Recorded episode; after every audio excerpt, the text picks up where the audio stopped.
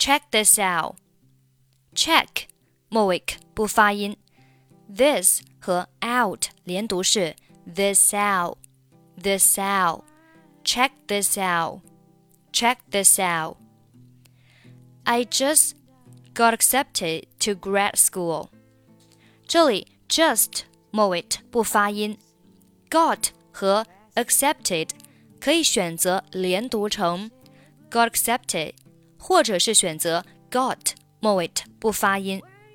注意 accepted 末尾的不发音。I just got accepted. I just got accepted. 这里如果你连不起来，那你就直接读成 got accepted。后面 grad school grad 末尾的不发音。I just got accepted to grad school. That's fantastic. What a great feeling that must be.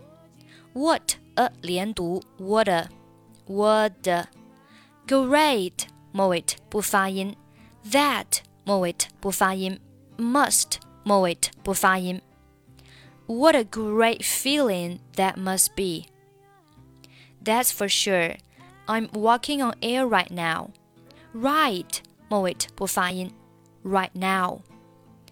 Well, you worked really hard. Worked 末尾不发音。You work really hard, so you deserve it. Deserve it 连读，deserve it, deserve it, so you deserve it.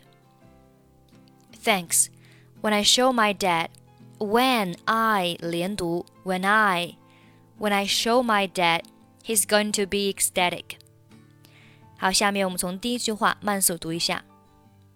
Check this out. I just got accepted to grad school. That's fantastic. What a great feeling that must be. That's for sure. I'm walking on air right now. Well, you work really hard, so you deserve it. Thanks. When I show my dad, he's going to be ecstatic. 每周一、周四晚上八点半，喜马拉雅直播， 欢迎大家到时候来收听我们直播。那我们直播课呢是讲解新概念第二册的课文，我们会讲解课文当中比较重要的单词、短语。那最后呢也会讲解课文的发音，所以有需要的朋友一定要准时的收听我们的直播哦。